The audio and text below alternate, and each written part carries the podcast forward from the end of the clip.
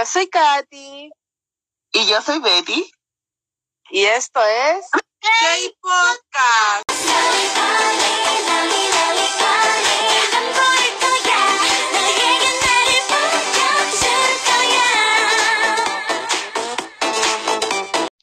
Oli. Oli. Vamos a hablar de un comeback reciente. Que la, la Betty en realidad pidió este episodio. Sí. ¿Por qué lo pediste, pedí. Betty? ¿Cuáles fueron tus motivos? Ya, te voy a contar. Lo que pasa es que yo no soy, o sea, pucha, me gustaban las canciones promocionales de Tiara, pero siento que a las cabras les fue, puta, es que por la polémica que pasó del tema del bullying, que yo creo que lo vamos a hablar más, más entrado en el capítulo, eh, siento que han sido súper como malos con las chicas de Tiara, siento que ellas tenían mucho, mucho potencial y ahora que van a hacer comeback, yo dije, loco, tenemos que hablar de Tiara porque ellas eran un boom muy grande en su momento y debido a cosas que en realidad ellas no hicieron, eh, fueron juzgadas y fueron mandadas al sótano. Entonces, quiero hablar de ellas porque siento que se lo merecen. Y de verdad que se lo merecen. Hay gente, bueno, uno sí, yo, nosotros siempre hablamos como que si gente como muy joven que no se sabe de K-pop escuchará el podcast, pero igual es un grupo de la segunda generación. Seguramente no mucha gente está familiarizada con un grupo porque, no sé, para los que se metieron en el K-pop después del 2012, como que ya, o no, en el 2015, los que se metieron en el 2015 Mm. ya era raro saber de Tiara. Sí, yo siento que como la, la gente que es fan de la cuarta y tercera generación, como que el nombre de Tiara, Tiara probablemente ni no lo han escuchado nunca, porque las chiquillas justo en ese tiempo estaban como pasándolas mal, el público coreano no, la no las querían, entonces no, no es como que hayan tenido mucho auge. Quizás para la gente que es más antigua en el K-pop, de fan de la segunda generación, obviamente Tiara es un nombre muy, muy, muy conocido.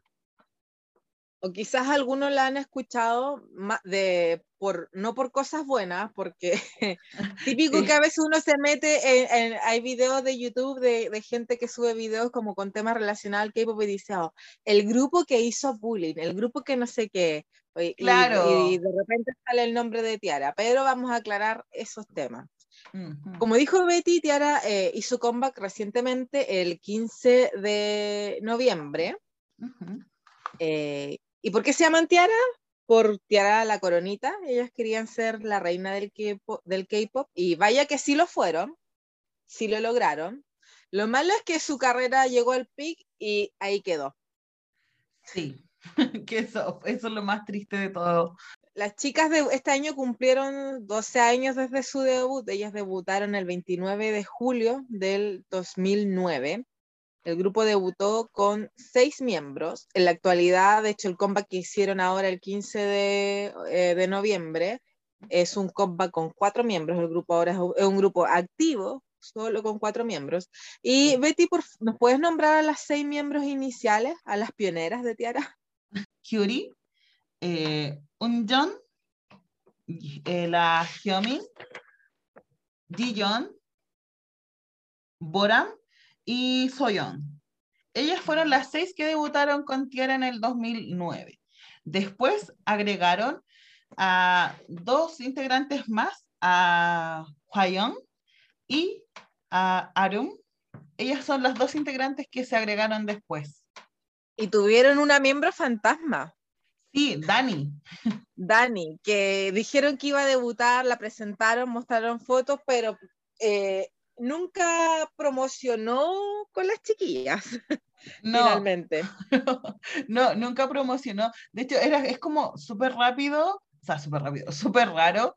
eh, es su, su participación porque, de hecho, ella salía en las fotos del Day by Day y, y nunca promocionó. Y además que era muy chica cuando ella estaba tratando de Tenía debutar. 14 años cuando anunciaron Ujú. que iba a debutar, era muy, muy Sí, pequeña. era muy pequeña.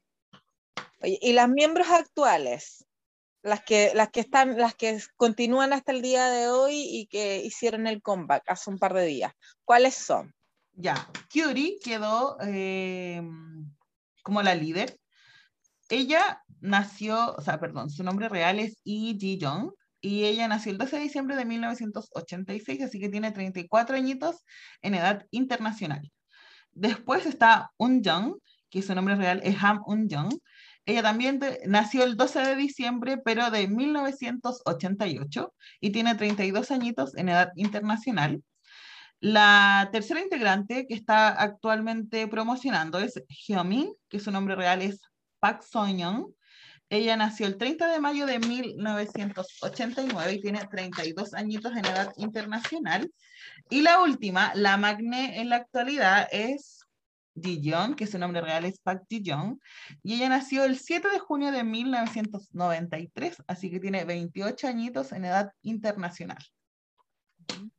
Oye, las chiquillas debutaron bajo la empresa Core Contents Media, ahora llamada MBK Entertainment, Eh, el fan club coreano, porque tenían nombre para el fan club coreano y el japonés, porque debutaron mucho, o sea, de hecho, creo que después de la controversia, eh, la supervivencia de la chica fue gracias a su actividad en Japón y en China. Sí. De hecho, más en China que en Japón, porque en Japón también las vetaron harto. Sí, pero no tanto, por suerte. Sí, pues, no tanto Ya, como en Corea, por ejemplo. El nombre del fan club coreano se llama Queens, que es por de las reinas, y el nombre del fan club japonés se llama Sweet Treasures, porque tesoritos. Obvio. y el color Oye. oficial es el marfil perlado. Así es. A mí hay algo que me gustó de las chicas que antes de que ellas debutaran, como que sacaron canciones. Y de hecho, el grupo tenía una alineación muy diferente en su predebut. Iban a ser cinco miembros, no las seis. Y de estas cinco miembros, habían dos que no, que no están en la, en, la, en la alineación que tú nombraste de las seis que debutaron finalmente porque ellas se fueron. Como que grabaron una canción con ellas, así como las cinco que, que iban a debutar supuestamente, y, y ellas se salieron y finalmente en, en, el, en julio del 2009, cuando debutaron, eh, no- ellas ya no estaban. Pero en realidad eh, fue porque ellas quisieron decidir, se, se- quisieron salir porque como que dijeron que no, no, sus voces no eran como del estilo de, que, que, que se tenía pensado para Tiara. Ujú. De hecho, de la primera canción parece que, o la primera colaboración que hicieron, también estaban eh, las chicas de Davichi. Sí, de hecho, en la discografía completa de las chiquillas, como que colaboran mucho con Davichi. Hay varias canciones que tienen con Davichi. Oye, Y de esto que te, que te hablaba yo de, de, de lo que hicieron en el pre-debut, las chicas en abril lanzaron esta, la canción Good Person, que era para la banda sonora de un drama. Yo creo que muy pocos artistas o grupos han hecho canciones en su época pre-debut, así Mm. como, como grupo propiamente tal. Sí, Yo vi por ahí que debutaron con una canción que se llama Lies. yo también tengo lo mismo. Sí, pero a- a- a- es que aquí tengo como un, porque tengo, ¿en qué momento promocionan Bopip? Así como, ¿dónde está Bopip? Papi, papi, papi, papi, papi, papi. Que yo, yo como que en mi radar, según yo, ellas habían debutado con Bopip. Bopip, Bopip. Según yo, habían debutado con esa canción, porque de hecho es No. como de- es del, es del 2009 la canción. A ver, voy a buscarla en YouTube. Pero fin, seguiremos. Ellas debutaron en julio con la canción Lies y en septiembre sacaron otra canción que se llama Time to Love. De hecho, como que les estoy haciendo que su carrera se, se basó harto y su discografía está llena de sencillos y después eso lo fueron agregando a los álbumes que, que iban sacando. Buppy fue de Espérate. fines del 2009 Estoy buscando la Sí. canción. y estaba incluida en el primer álbum de que sacaron las chiquillas que se llama Absolute. Absolute Fir- First Album, que era un álbum de 14 canciones que contenía los sencillos que habían sacado durante el 2000, eh, el sencillo debut y después la segunda canción de Combat, pero la canción principal era Bopip y de hecho con Bopip ellos obtuvieron la triple corona en, creo que fue en Enkigayo. Sí, porque Bo- Bobby fue, sal- se liberó el 27 de noviembre del 2009. Ujú, sí, viste, estaba incluida en el, en el, en el primer álbum de estudio de las chicas. sí, sí. Oye, Sí. lo, lo- aquí la gente puede tener una confusión porque en realidad eh, sí, si bien ellas sacaron el álbum en, a fines de- del 2009, los, pre- las pre- los primeros premios musicales ellas los tuvieron como a principios de enero del 2010. Ujú. Y de hecho, esto le valió a ellas que fueran consideradas Rocky del, de Del hecho, en un Rocky del, del año y Rocky del mes y, aparecieron en las promo, en la ay, qué promociones digo, en estas típicas premiaciones de fin de año de, de la industria coreana. Y yo creo que, bueno, no creo, la realidad es que eh, muy pocos artistas logran ser eh, considerados Rocky del año en el mismo año en que debutan, porque muchos lo hacen al año después, dos años después. Oye, de hecho, quiero decir algo que también tiene que ver como con el tema de los álbumes, que no sé si es el único grupo, puedo estar equivocada, que, eh, que modificaba constantemente quién era la líder del grupo. Sí, verdad, tenían una rotación. Es que en realidad el sistema que tenían las tiaras era como bien particular, porque digamos que fueron entre comillas, no, no, no, no voy a decir las pioneras, porque igual hay varios grupos que fueron agregando más integrantes en, en el camino, como que siento que hay, hubo, eh, hay una como mala práctica o una práctica que no todas las empresas pequeñas sabían llevar y que sí funcionó un poco con Tiara, puede que algunos dirán que sí, otros dirán que no, que es de ir agregando más miembros a la alineación inicial. Y eso fue lo que hicieron con Tiara.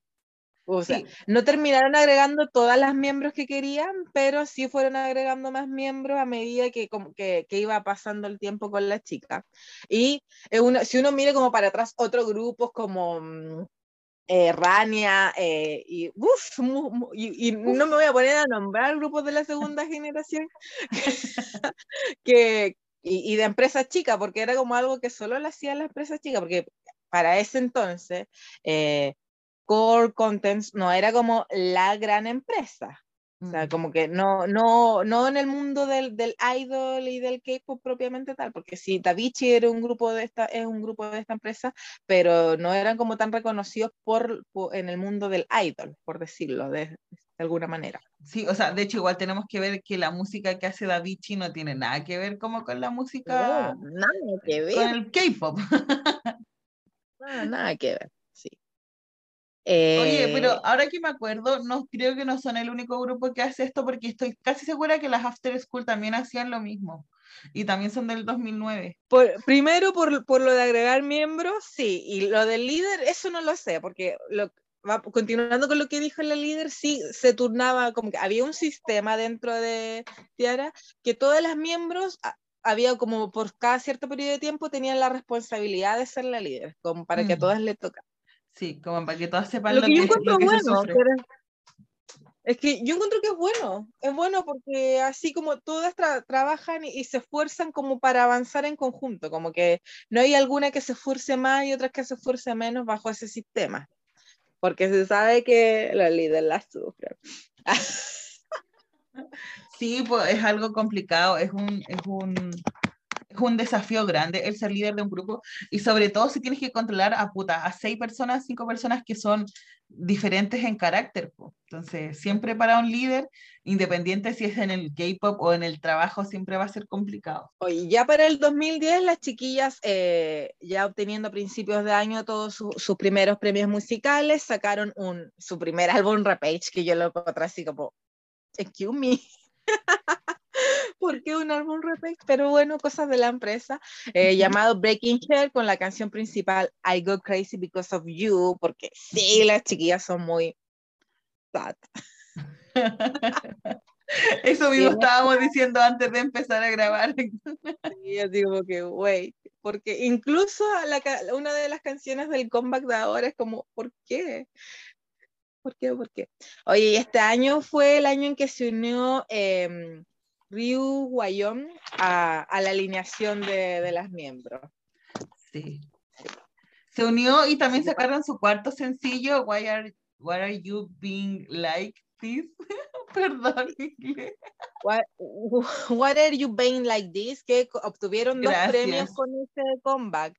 Y Ujú. ya, ah, obviamente ya en este comeback estaban promocionando como un grupo de siete miembros, porque sí, hagamos el conteo, hasta aquí eran siete. Sí. Y para fines del 2010 ya estaban con su primer mini álbum, el Tempastic, donde tenían dos canciones promocionales. Que de hecho, la, primer, la canción promocional de este, porque las chiquillas tenían como que este sistema, sacaban la canción promocional, después lanzaban el álbum y de, de- volvían a sacar una canción promocional del mismo álbum. Y Ujú. la otra de la canción principal de este, de este mini álbum, que aparte que es la Why Are You Being Like This, es Ya Ya Ya, que col- también so- tuvieron dos premios. Ya Ya Ya, está así terrible rápido. Ya Ya Ya Ya Ya. que también obtuvieron dos premios con, con Pero, ¿sabéis qué? A mí me- cargaba esa canción. Ah, El de na, na, na, na, ya, ya, ya, ya, na, na, na, na. La encontraba como muy burlesca. No sé. No me gustaba. Es que era como el, el, el, el estilo de esa época, porque para mí el Boppy Poppy Poppy me, me recuerda un poco Papi, papi, papi, a. Crayon Pop. Pero Ah, Crayon Pop sí, es po. después de la es después de las chiquillas. po. Ujú.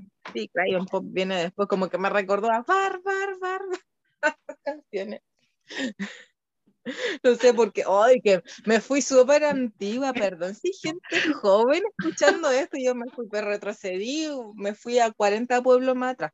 Vamos al 2011, donde sacaron su segundo mini álbum que se llama John Travolta Wannabe Mini Album. Canción principal. Polly. Rolly Polly. Rolly Polly en Copacabana. o sea. Espérate, y después sacaron Rolly Polly en Copacabana, porque la canción Ah, Rolly Polly fue tan buena que alcanzó, en menos de una hora fue número uno. Y aunque hay algo que me pareció como un poco extraño, bueno, según lo que estaba ahí en internet, es que a pesar de haber sido un hitazo la canción, solo tuvieron tres premios musicales, pero o sea, estuvieron en todos los charcos. Mm, qué raro, ¿no? Yo creo que deben Yo haber ganado mal todo. información de los premios. Yo creo que ganaron todos, porque de hecho, como lo comparaban al éxito de Twice cuando sacaron Shut Up Baby, Shut Up Baby, así como, así fue el éxito de Rolly Polly. Y de hecho, como que la canción Shut Up Baby un poco parecía Rolly Polly, la coreografía. De hecho, sí, porque el baile de la coreografía de Rolly Polly es, era Con muy la manita. Sí. Sí. De hecho, eh, fue, creo que fue mi primer baile de K-pop que me aprendí Rolly Polly. Ay, qué antigua, ya. Sigamos. Fue tanto el furor de Rolly Polly que sacaron Rolly Polly en Copacabana, que era como una versión más disco de Rolly Polly. Loco, pero es que no sé si estoy alucinando o no, pero yo recuerdo que habían mil versiones de Rolly Polly y había una versión como zombie. En los videos, sí, po. Sí, Sí. y duraban como media hora, sí, duraban La demasiado. versión drama, la versión. No, sí, es verdad. sí. Le sacaron el jugo a Rolly Polly, realmente.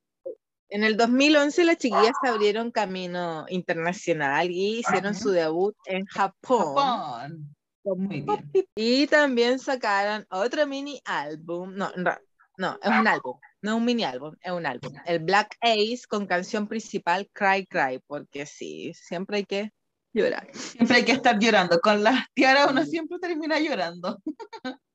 Lo que a mí me impactó de, de que fue tanto el éxito que tuvieron en Japón que el- a finales del, do- del 2011 ya estaban de gira por Japón. Fue como, wow. De hecho, Es que- tuvieron tres fechas y aquí viene la controversia. po. E- Estas giras fueron las que llevaron a la controversia, porque ya nos estamos acercando al 2012. Sí, de hecho, es que Boppy, Rolly Polly y Cry, Cry Cry eh, eran, pero, o sea, son cancionzasas, o sea, son muy pegajosas y es como el estilo de música que le gusta mucho a los japoneses. Entonces, Sí, como que de verdad, verdad. de verdad pegó mucho, mucho en Japón y es- de verdad es el estilo de Japón, totalmente Sí, estilo Japón. Ya en el 2012 las chicas lanzaron otro mini álbum, el Funky Town, que estuvo, fue número uno eh, semanal en Gaon y número dos en la lista mensual. O sea, así de, de, bien venían charteando las chiquillas.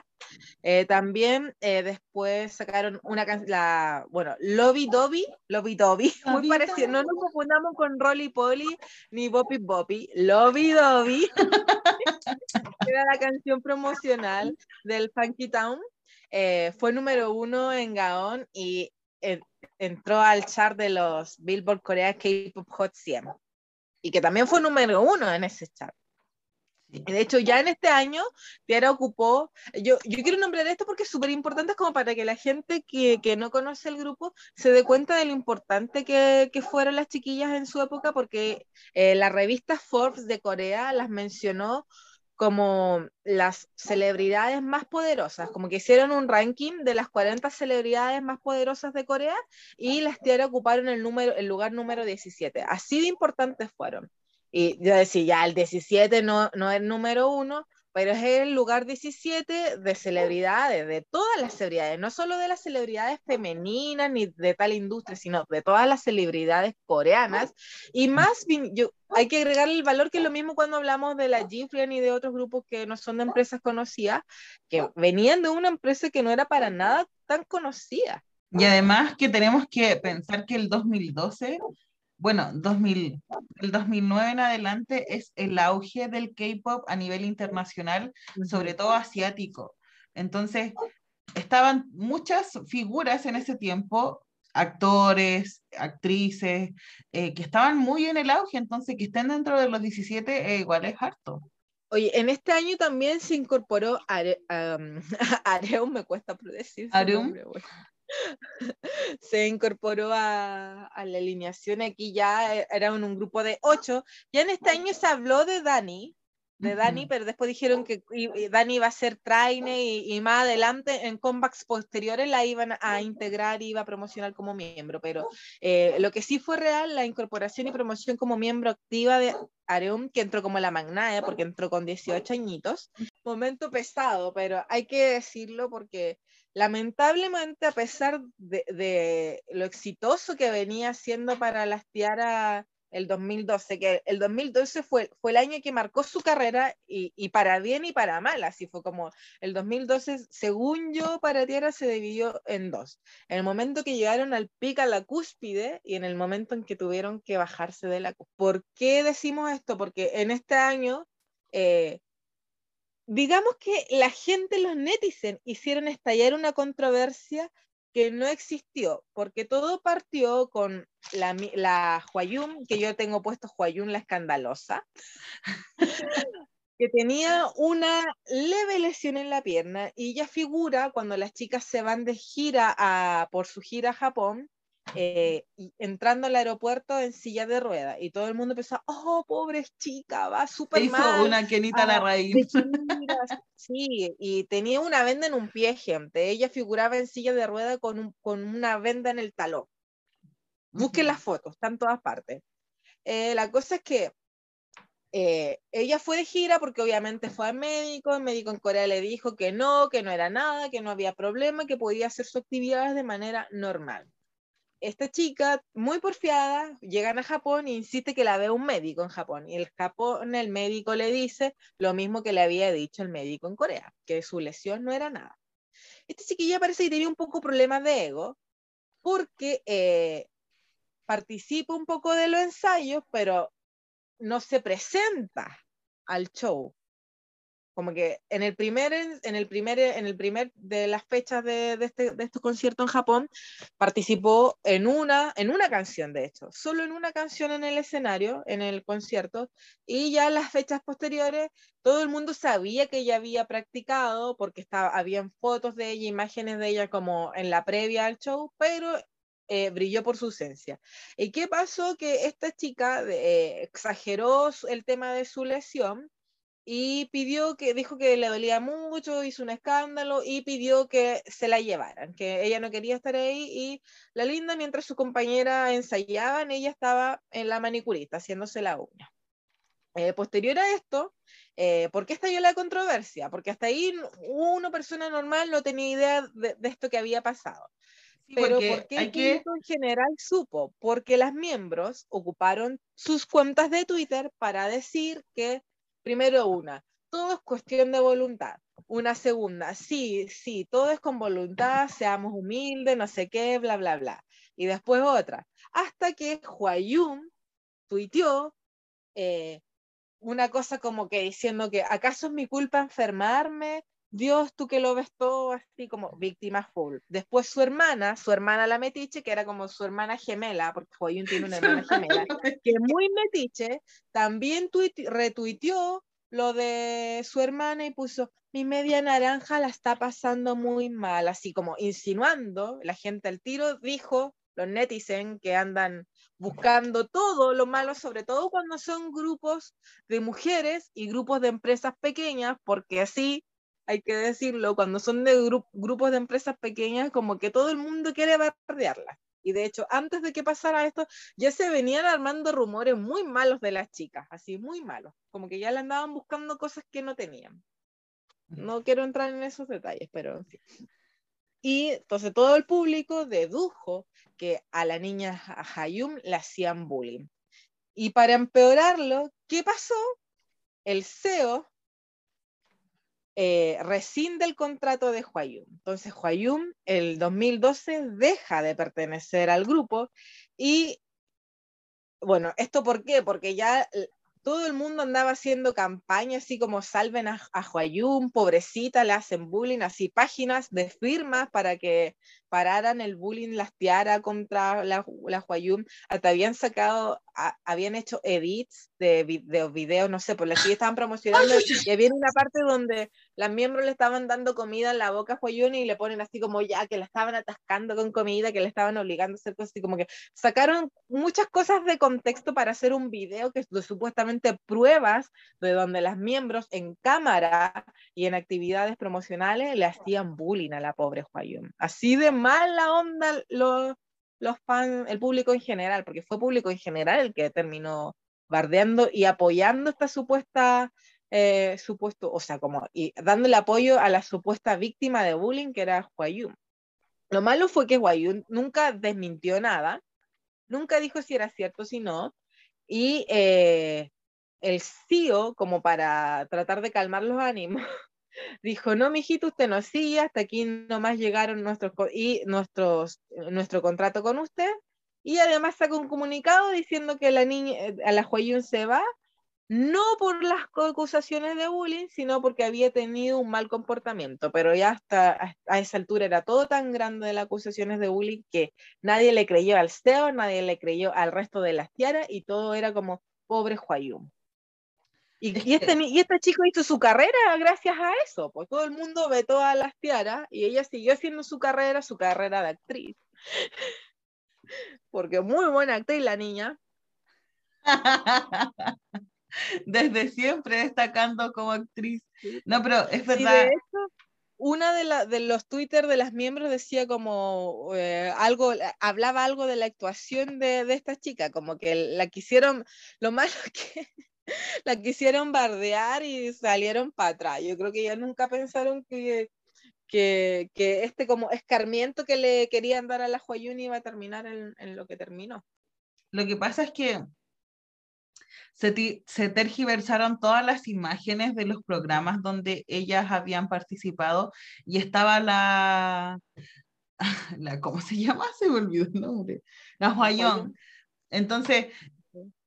Lo que pasa es que las chicas de Tiara intentaron eh, hablar sobre esto, pero no les creían porque habían muchas imágenes, muchos registros audiovisuales donde parecía que en realidad ellas le estaban haciendo bullying a la. Huayón. Y no era así, Sí. pues, ¿cachai? Sino que Uno si ve los videos sin contexto dice, ¡ay, qué mal! Encima se aprovechan de que hay cámaras para hacerla sufrir. sí, como que todo el mundo decía como, ¿cómo tan descaradas estas tipas de Tiara de hacerle esto a la loca en vivo? Así como que de verdad tuvieron un muy mal manejo de las relaciones con- eh, públicas de las chicas en ese tiempo y el CEO en vez de aportar realmente restó porque como dijo la Sí. Katy lanzó este comunicado que no la echaban por el tema no la echaban por por porque le hicieran bullying, sino que la echaban porque la loca se había portado mal,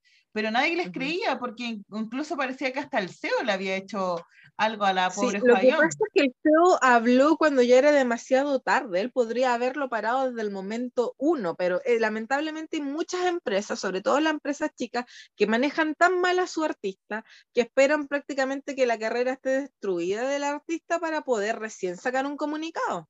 Sí, eso es verdad. Las empresas siempre se demoran mucho en aclarar las cosas y lamentablemente esto le jugó una muy mala pasada a las chicas de Tiara, porque en realidad ellas a los programas que empezaron a ir después de que pasó este escándalo, trataron de explicar en cierta parte lo que había pasado, pero nadie les tomaba en consideración. De, hecho, las bajaron de dramas a, las que Las bajaron de todo. bajaron de todo, sí. Los comerciales, porque las chicas hacían muchos comerciales, los comerciales, los programas de radio, los programas a los que estaban invitadas, la, los dramas que estaban haciendo, porque, por ejemplo, la... Mm, eh, ¿Cómo se llama esta la...? Se me, se me olvidan los nombres. La Sí, Un Young había participado en Dream High, que fue un drama pero popularísimo en Corea, y después de eso obviamente le ofrecieron muchos papeles, pero tuvieron que bajarlos todos por el tema de, de este escándalo. Y obviamente las chiquillas tuvieron que suspender sus actividades en Corea, porque suspendieron sus actividades en Corea ya siguieron funcionando en Japón y, después se abrieron a China. Algo que pasó antes de esta controversia eh, fue que las chiquillas actuaron en Tailandia, en Bangkok precisamente. Eh, sacaron también un mini álbum antes de, de, que estallara la controversia, el Day by Day. Y eh, no nombramos, no, dijimos el nombre de, de, la gira que llevó la controversia, que fue el Tiara First Japan Live Tour. Jewelry Box. Eh, un voy a hacer un gran paréntesis y lo quiero dejar aquí en el, no quiero sacarlo en la edición del podcast, porque esto me recuerda un poco eh, a lo que está pasando con Black Swan. Y avancemos, dejemos la controversia atrás. Cierro mi paréntesis, que ese era el paréntesis que no quería sacar y solo como para contextualizarlo en algo reciente. Así que, ojo ahí, gente, no hay que defender a nadie. Sean objetivos, sean objetivos, objetividad quiero decir algo con respecto a esto, antes de que termine. Es que ah, esto, o sea, en realidad supimos de las malas actitudes de la Huayón cinco años después del escándalo. Pero vamos con la cronología. Ah, cálmate, perdón, perdón, no me adelanto, no me adelanto. Cálmate, cálmate. Bueno, como las, las chicas de ya eh, salida, estaban como un grupo de siete miembros nuevamente. Sí. Sí, siete miembros nuevamente. Eh, volvieron a sus actividades eh, japonesas, sacaron en el a fines de prácticamente a fines del 2012 eh, un nuevo álbum japonés, hicieron comeback en Japón con la canción Bonnie Style. Eh, eh, eh, y sacaron la, la, reedición del álbum Day by Day. Bueno, ah, yo estoy un poco mareada con, con, la discografía de las Tiara, lo admito, y si hay alguien que es muy fan de ella, les pido disculpas porque estoy, me, me marea que sacan un álbum, lo reeditan, no, por Dios, piedad para mí. Sí. Oye, que a pesar no, recuerdo bien en qué fecha fue el tema de, este escándalo, pero cuando sacaron la reedición del Day by Day, que se llamó Mirage, que fue para septiembre del 2012, igual las canciones promocionales chartearon bien. Sí, el escándalo de la Huayón fue en julio del 2012. Mm, ya, y mira, igual en, en, septiembre del 2012 la canción charteó bien, porque, tú, eh, una de las canciones promocionales de, de, esta reedición era Sexy Love, y que charteó cuarto en Gaon y tercero en el Billboard Corea K-pop. Pero ¿sabes qué? Yo no sé por qué dicen que el Sexy, o sea, el Sexy Love no le fue mal de forma internacional, pero en Corea le fue pésimo. De hecho, creo que alcanzó como los puntajes más bajos dentro como de, la, de las votaciones que se hacen en los programas de música. El yo creo que fue solo por lo internacional. Sí, yo creo que ranqueó, porque de hecho, cuando las chicas se Sí, de hecho cuando las chicas se presentaban le hacían el ese agua que le da la espalda, que tiene un nombre. No me acuerdo cómo se llama, pero sí. O el Black Ocean también le hicieron una vez. El Black Ocean, que es cuando se dan, se, se dan la espalda, no la, no la. Y tampoco así como que no les prenden los lightstick y no las pescan. Weón, eso es súper triste. Es como si estuviera así. Y ella igual ahí sonriendo y todo, así que Mm. heavy, que mal. Y aquí nos vamos al 2013 em, y Harum se va. Areum, Areum Sí, se va. Arum y la salida de Arum y de Dani, porque Dani se supone que iba a promocionar, pero la empresa como que decidió que la iba como a contra la iba a tener para las promociones japonesas y al final tampoco pasó nada en Japón y definitivamente en el 2013 se va y Arum también porque dice como como que nos, no estamos vibrando mucho con el grupo y vuelven a ser las seis chicas originales que habían debutado. Oye, y aquí eh, en una jugada muy rara arman subunidades, que era una subunidad que era como las que iban a promocionar en Corea y otra subunidad de las que iban a promocionar en Japón. La verdad es que yo no me había dado ni cuenta que existían estas subunidades. Así que solo las nombramos porque si hay alguien muy fan no diga que las pasamos de, de, de la- de largo ni nada, así que las nombramos, ahí está. Y sacaron otro álbum japonés, el Treasure Box, en agosto del 2000. 2013. Sí. En el 2013, sí. Bueno, se supone que Arum dijo que su salida era porque quería una carrera en solitario. Como se dice que ese fue el motivo de la salida. Pero que yo sepa, después la Arum no hizo nada más. po. ¿O sí? Pero tú sabes qué es lo que siempre dicen cuando A se ver, van algunos miembros.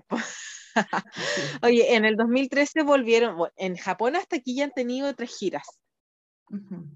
Esta es la tercera gira japonesa que se hacen. En el 2013 tuvieron gira, la tercera gira japonesa, que fue de nueve fechas. Que tuvo nueve fechas. Y también se presentaron en Hong Kong. Es la primera vez que se presentan en China, aquí en el 2013. Y de aquí para arriba, de aquí para arriba, de aquí para Sí. arriba, de aquí para arriba. De aquí para arriba en China. Y bueno, aquí, yo, esto yo creo que fue lo que más hizo que, que volviera el odio, porque las chiquillas en el 2013 tuvieron la osadía de volver con promociones a Corea.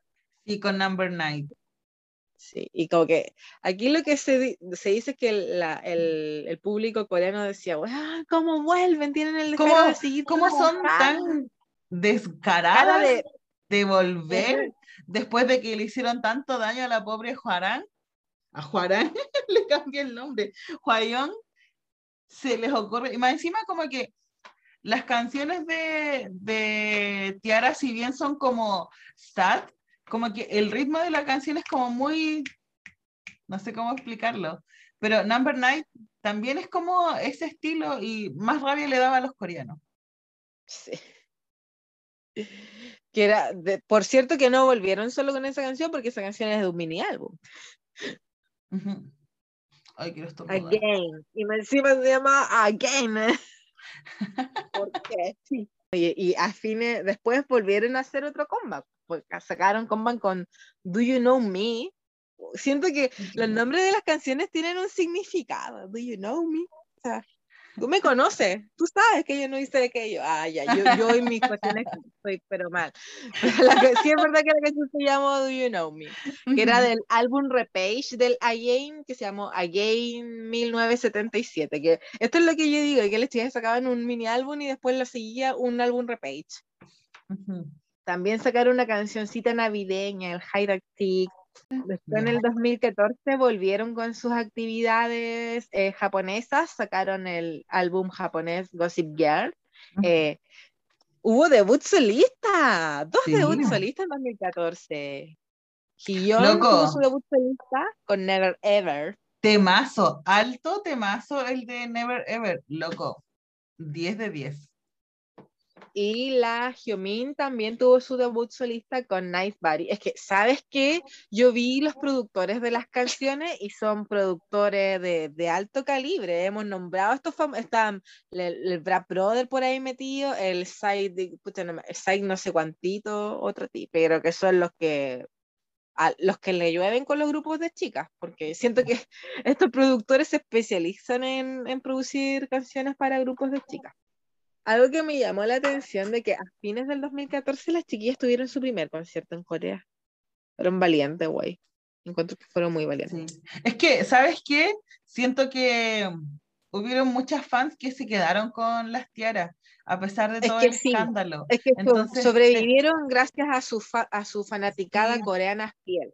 Es verdad. Sí, tenían Porque al su, final tenían su Todo lo que hacían lo hacían para esa gente en particular. Ella ya no, no, yo creo que en esta época, en este tiempo, eh, ella no, no, no- na- nada de lo que hicieron en Corea fue pensando en atrapar al público general, sino en poder eh, regalarle su actuación a la gente que se quedó con ella, a los fans que se quedaron con ella y le siguieron comprando.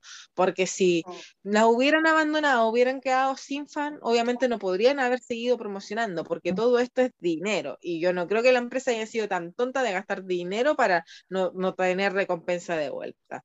Aunque si no lo, no lo compensaba en Corea, lo compensaba en China y Japón. Y las fan internacionales, porque si bien Tiara, eh, su fuerte era China y Japón, así como a nivel internacional, de este lado del charco habían varias fans que eran de Tiara y tenían sus álbumes y cositas así, así que también. Oye, en el 2014 también las chiquillas sacaron un álbum japonés recopilatorio que se llamó, que se llama Queens of Pop, porque era la reina. Era la reina de la reina. Y también sacaron un mini álbum, el Ant and End, que canción principal, Sugar Free, que loco, Sugar Free en verdad es una canción puro EDM, que es música electrónica, electro dance, que fue tanto el furor que muchos DJs estaban interesados en esta canción y de hecho tuvieron que sacar, un, o sea, con los DJs hablo, más que Sí. del público en general con la canción, Con los tuvieron que sacar un, un, un mini álbum solo para esta canción que se llama ADM Club Sugar Free Edition, que son 16 remix de la canción Sugar Free. Y Sí, tiene ocho versiones en inglés y ocho versiones en coreano. coreano. Wow. loco, es que es cuático porque yo la primera vez que busqué Sugar Free, como en, en Spotify, me aparecían todas las versiones con los DJ, menos la original, y yo como, loco, quiero la original, no el remix. Es que si, tú- si tú te fijas, el- la música con la que el intro de la canción es tun, turun, tu, tun, turun, y que parte con un, con Sí. un tecno bien pegado, Ujú. después eso se ocupó para muchas otras mezclas de canciones. Mm. Sí, porque está muy pegado en, en, en las jugueras de, de, de Diplo, del Skrillex, de cuánto Gil que vino después. Oye, eh, a fines de, no, no sé si a fines, pero en el 2000, lo que marcó el 2014 fue que las chiquillas firmaron un contrato, o sea, el grupo Tiara, un contrato con una empresa de entretenimiento china. Ujú. Longsen Company. Y hasta aquí esto fue muy bueno porque para esta época no, mucha, no muchos grupos coreanos promocionaban en Corea, no mucho, o sea, perdón, en China, no muchos grupos ni artista coreano eh, promocionaba tanto en China. Oye, y los Super Junior no me los vengáis a, a Sí, discriminar. pero dije, no mucho, no mucho. Ah, ya, ya. porque las chiquillas, para firmar un contrato con una empresa china hay que estar pegando en el país, pues no te firman porque sí. Obvio. No te firman porque eres una promesa, te firman porque ya pegas. De hecho, hicieron un remake de una canción china que se llama Little Apple, que yo la escuché, que es muy tierna. Ah, no, yo no las he escuchado. Es que hicieron un remake como en coreano de esta canción y además la, hay partes cantadas en chino porque los, a- los autores, or- los intérpretes originales de la canción cantan con las chiquillas. Ujú. Oye, ya llegamos al 2015, que fue el año que, lo, que yo digo que está marcado por el debut solista de Eunjung, que, de- Sí. que su debut solista fue con la canción I'm Good, porque, o sea, cute me. Y también tuvieron conciertos en China. Mira, ya el año anterior habían firmado con la empresa china y ya en el 2015, y ni siquiera un, un año atrás, sino que un par de meses después, en el 2015, ya estaban dando conciertos en China. Se pasearon China. por ocho ciudades. Se pasearon por ocho ciudades chinas y el, el tour se llamó Great China Tour.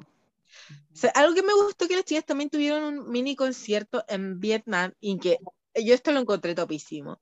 Que en marzo de 2015 la in- las invitaron a actuar en la celebración de coronación del sultán de eh, Johor en Malasia.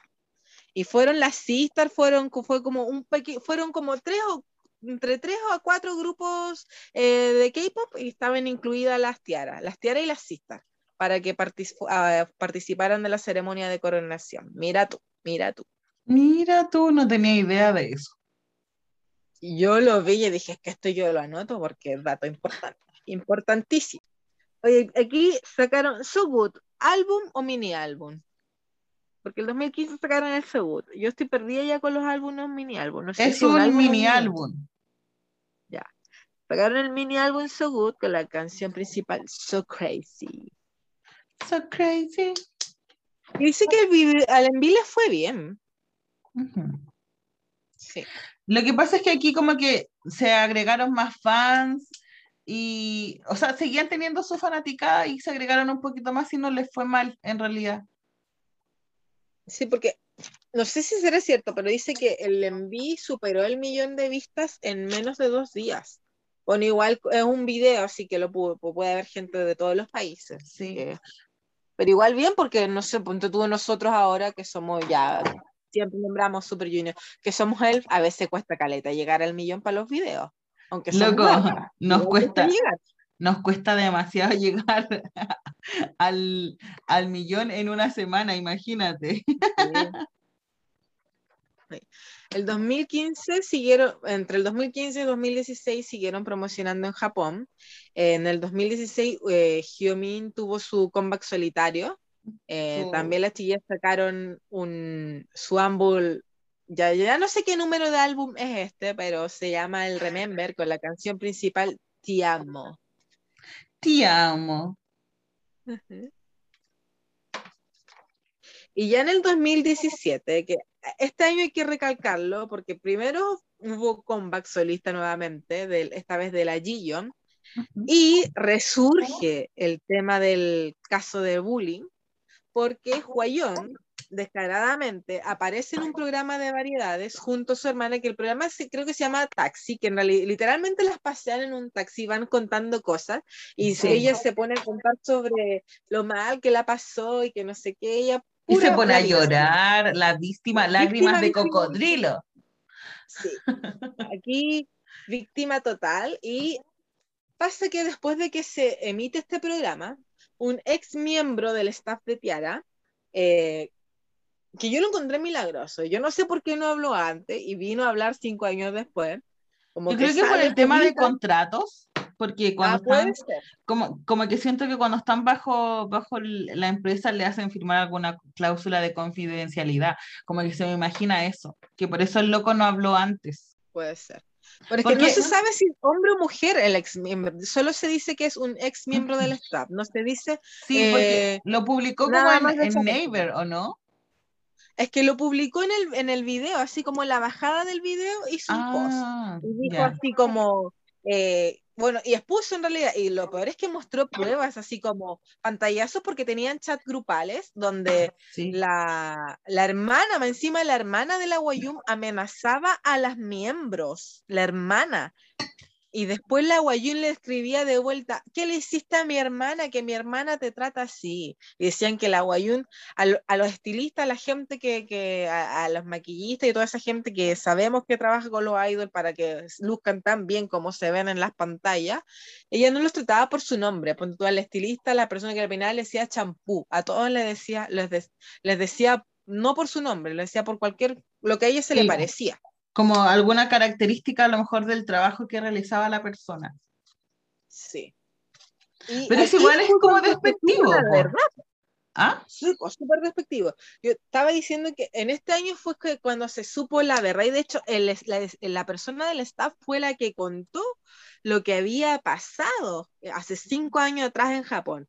Y esa persona contó que la Huayun exageró su dolor de pie, que no quería participar, que supieron que ella dijo que se quería ir al hotel a descansar y que en vez de haber sido al hotel se fue a ir a hacer las uñas a, a, un salón de belleza en Japón, mientras que las miembros, porque ella no quiso participar de los conciertos, tuvieron que armar todo de nuevo y no pudieron ni descansar para las presentaciones de, en, en, el concierto porque tuvieron que volver a practicar los bailes sin una miembro, volver a hacer las canciones sin una miembro y todo eso, y ella dándose de las víctimas. Y de hecho, lo bueno es que, lo bueno y lo malo, lo bueno es que el post se hizo viral. Digo, lo malo es que haya pasado tanto tiempo después, pero lo bueno es que por fin se supo la verdad. Uh -huh. En algún momento se tenía que saber. Y después, en otro programa aparece un tipo que también dice que trabajó con las tiaras y también dijo que la Huayun eh, tenía actividades que, o sea, actitudes que dejaban harto que desear. Así como muy de diva, ella quería ser el centro. Ella aquí, así como que no le importaba nada. Si, si no le funcionaba a ella, no le funcionaba a nadie más. Uh -huh. Es verdad. Bueno, Igual se sabe que hay mucho, no, no, siempre se sabe, pero uno entiende que hay mucho artista y mucho idol que debe tener este tipo de actitudes. Porque ego varios hay.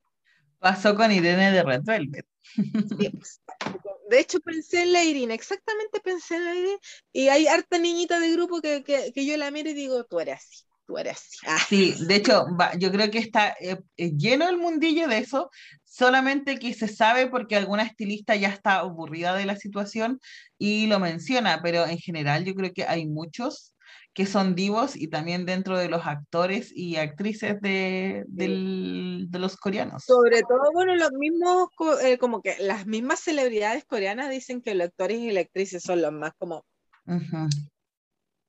en otro level. Sí, hay que ver la loca que protagoniza, que nunca me acuerdo su nombre, Aterrizaje de Emergencia en tu Corazón. Ay, no, por Dios. Esa gila dicen que es terrible pesada.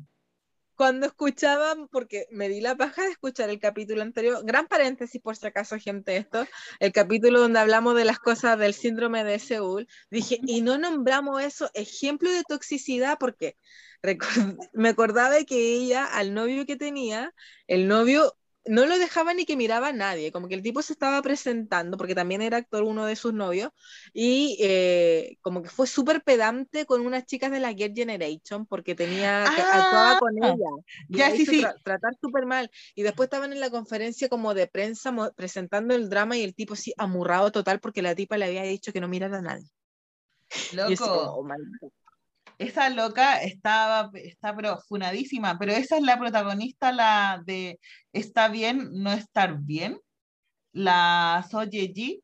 Ella es la... Ah, ella, sí, ella. Sí, porque la, la otra que digo yo que también dicen que tiene un aire de divasa es la del otro drama que se llama Aterrizaje de Emergencia en tu Corazón, que está con Hyun Bin, un actorcísimo, pero uno de los papacitos coreanos, el Chayanne coreano le dicen a veces.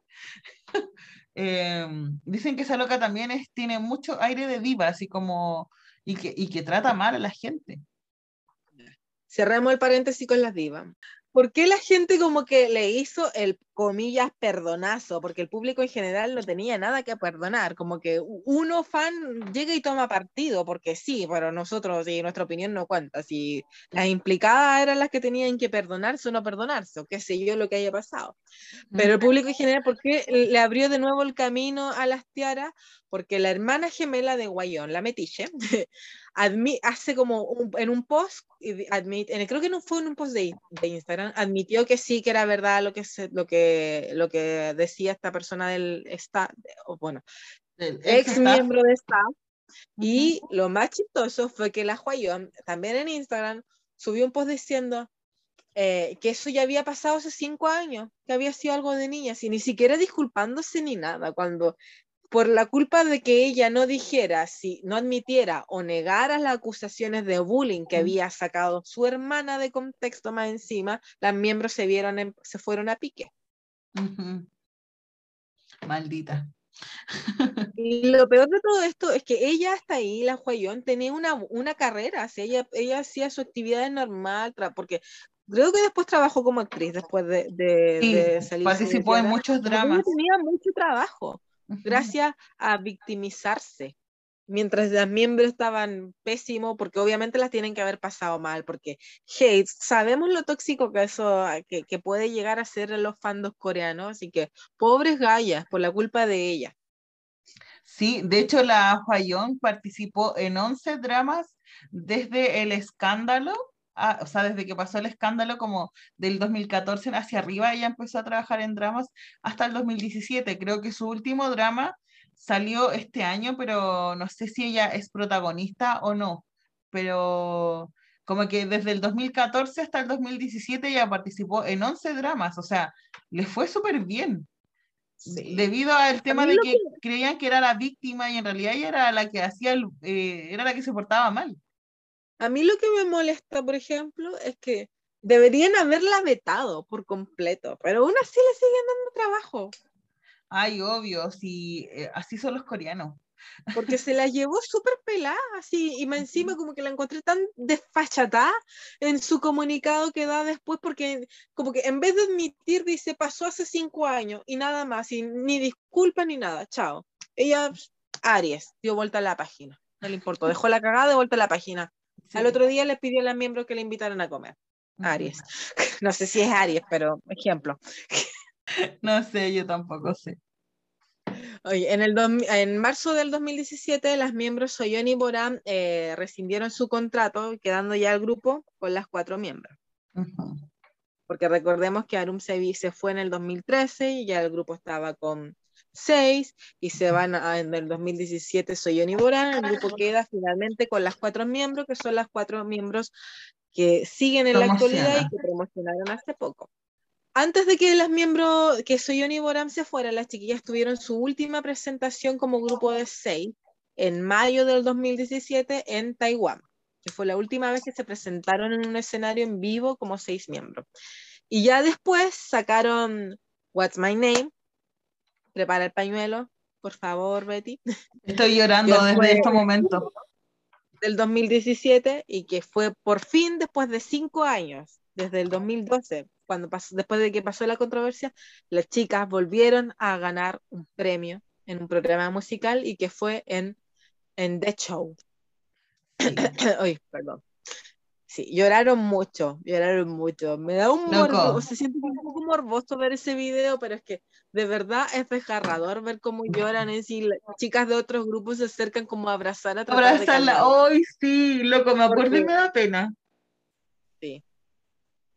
Es que, loco, dijeron así como, Tiara, que ellas habían ganado y la, no, lo podían creer y la Gillón, loco, lloraba y lloraba lloraba, la Hiomi también, la Curie estaba como, no, no sé qué hacer, como que recibió el premio y estaba como así y vio que las otras dos estaban llorando y se puso a llorar también y toda la gente le gritaba, el público, porque en ese tiempo no estábamos COVID, había público, le gritaba, no llores, no llores, y yo como, pa, llorando.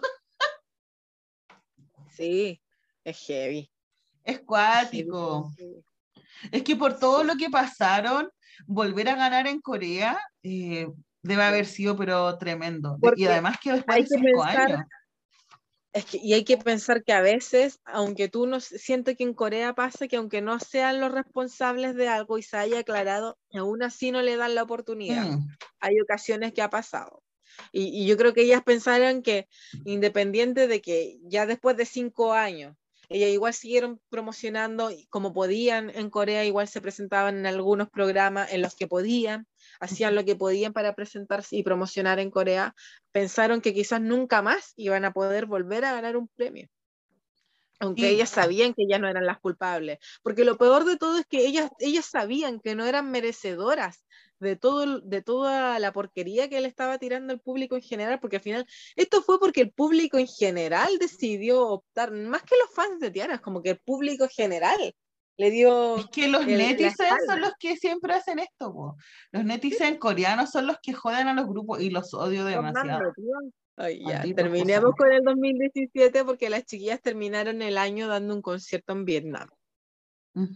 Después en el 2018, en Instagram, eh, creo que fue Gion en su cuenta de Instagram la que anunció que no iban a renovar contrato con, con MBK Entertainment.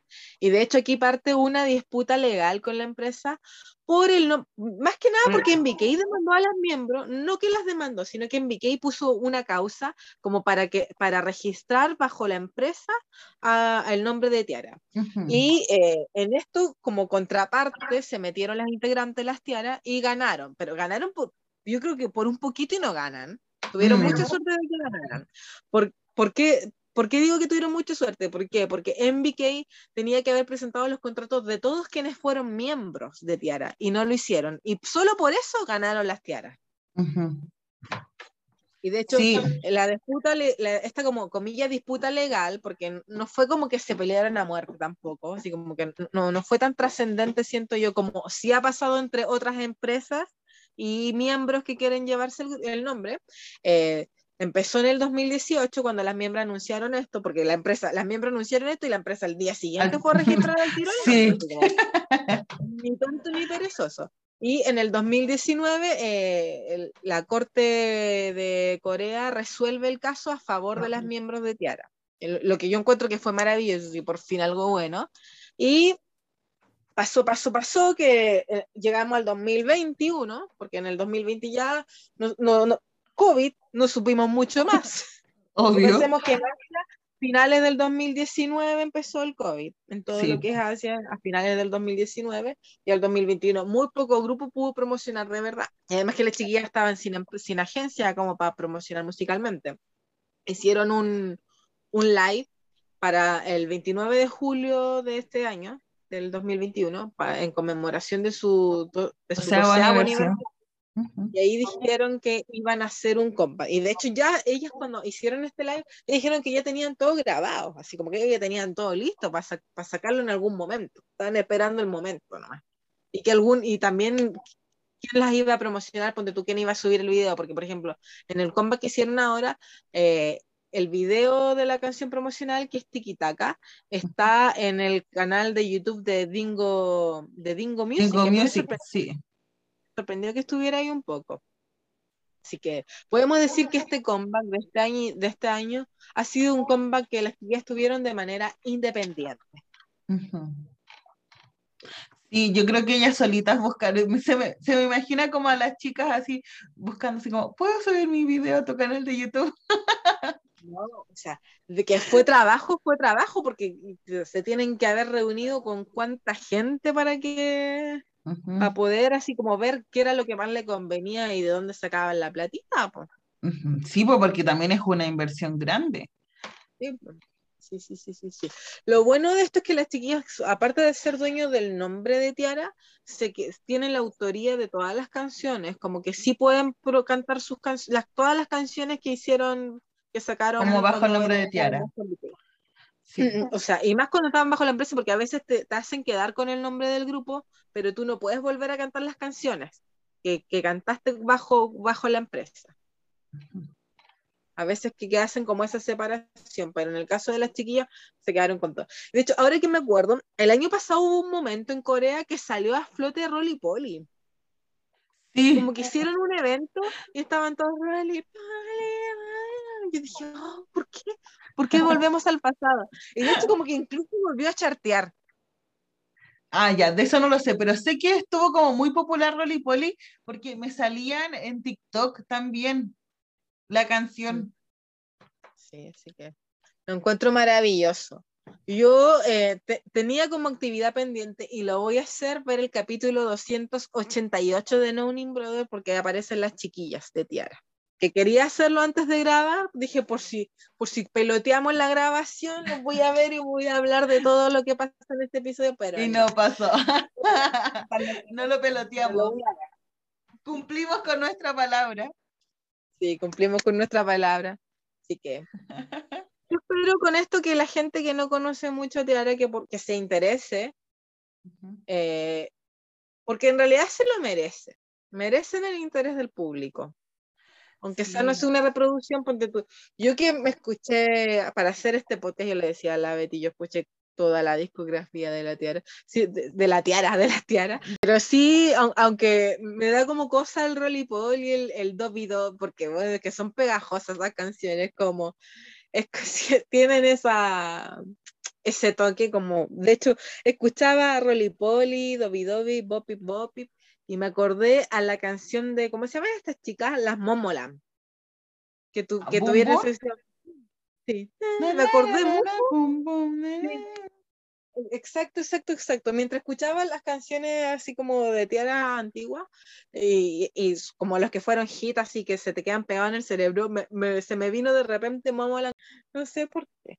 Lo que pasa es que eh, Boom Boom y las canciones promocionales de Tiara tienen como la característica de que son como ritmos, así como lo que estábamos hablando antes de empezar a grabar, porque son como, eh, como de una onda retro bailable.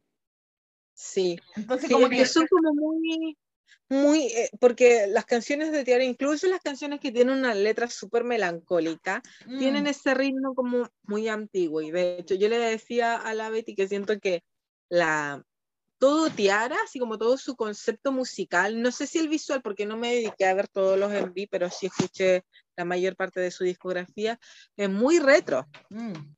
es muy, muy retro.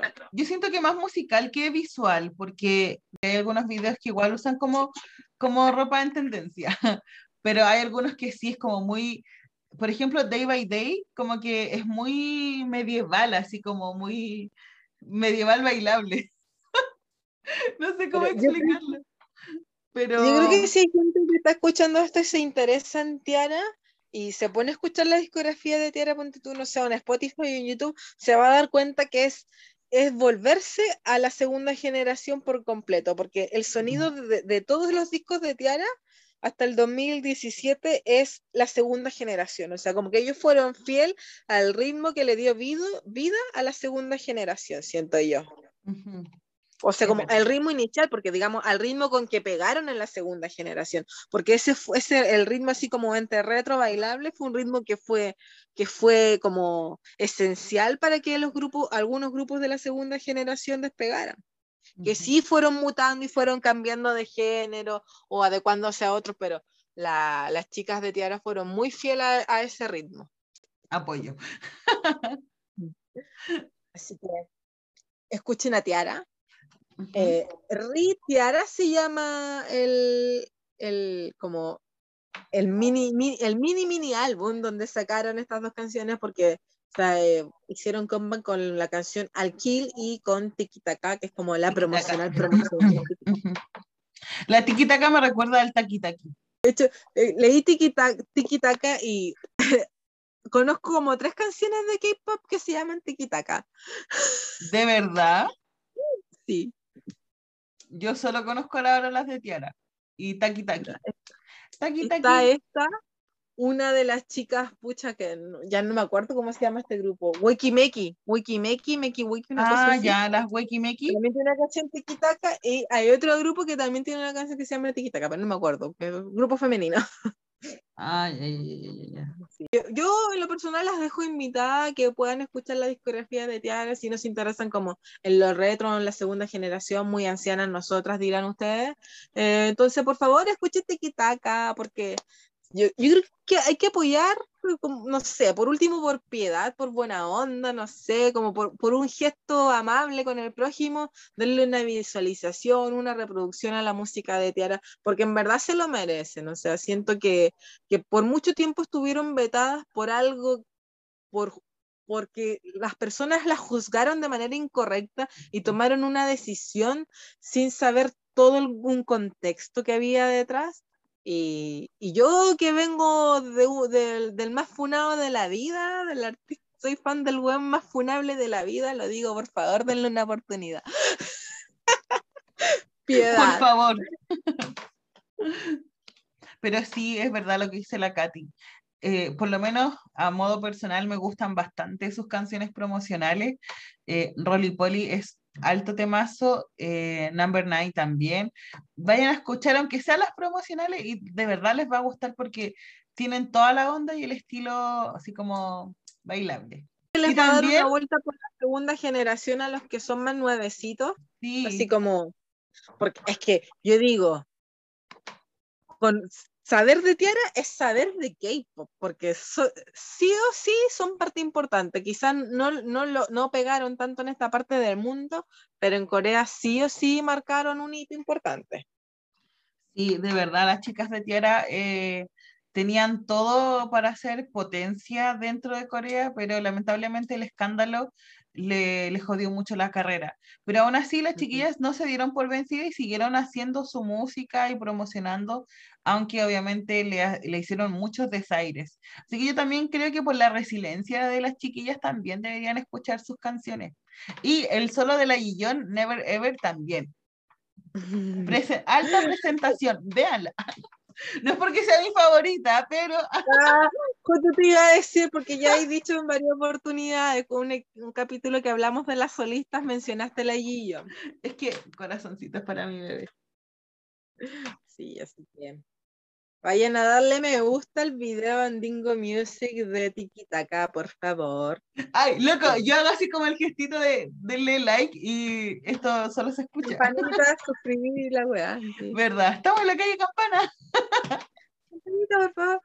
Oye, ¿sabéis de qué me acordé? Que un poco eh, la historia de, de, la, de las Tiki Taka, de las Tiara, ti- me, me hizo recordar a las Brap Girls.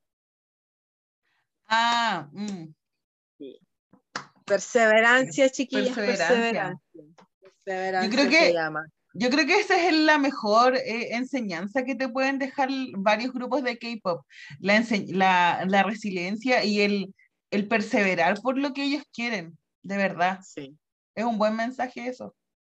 Sí, como dijo Luis Fonsi, yo no me doy por vencido, las chiquillas no se andaban por vencidas. Exacto. Real. Así que háganle caso a su tío Fonsi. No se den por vencido ustedes tampoco, gente. Podemos superar el obstaculado, un, un mensaje ya, Ana, que ver, y un mensaje de vida, bueno. Es que es la hora, no estamos poniendo filosófica. Así que recordemos que, que escuchen a Tiara del amor, conozcanla, denle una oportunidad, por favor. No se van a arrepentir, porque uno, no- yo que, me, que nos ha tocado hacer eh, episodios de muchos grupos y quizás la gente piensa que nosotros somos fan de todos los grupos que hablamos, pero no siempre Pero es así. Eh, pero uno no se arrepiente de hablar de estos grupos porque en mi caso yo que me doy la, el trabajo de, de escuchar las canciones de los grupos, nunca me arrepiento, nunca me arrepiento. Siempre hay algo bueno que sacar. Sí, de hecho la Katy, yo me admiro de la Katy porque yo no tengo la paciencia para escuchar la discografía de grupos que no, que no me gustan, como que eh, con suerte escucho las canciones de mi grupo favorito, los álbumes completos y de repente los últimos por lo menos no me han gustado, así que los dejo ahí nomás, pero de verdad Ah, Katy te admiro. Bueno, hay un capítulo entero de eso donde asumes que no escuchaste el, el disco completo y que no te gustó. Ya, despidámonos, por favor. Digamos adiós, digamos adiós. Adiós, sin gente, cuídese, Adiós, sí. sígase cuidando. Respete para que lo respete, mantenga la distancia. Vaya a Y votar. edúquese lo que más pueda. Después de las votaciones. Esto va a salir después de las votaciones, estoy seguro. Pero ojalá que si es de Chile haya ido a votar y si es mayor de edad, por favor, cumpla con su deber cívico. Es importante, no le dejemos la decisión a unos pocos. Ah, ella. Edúquese lo que más pueda y vaya a votar. Por favor, vayan a votar. Eso. Adiós. Adiós.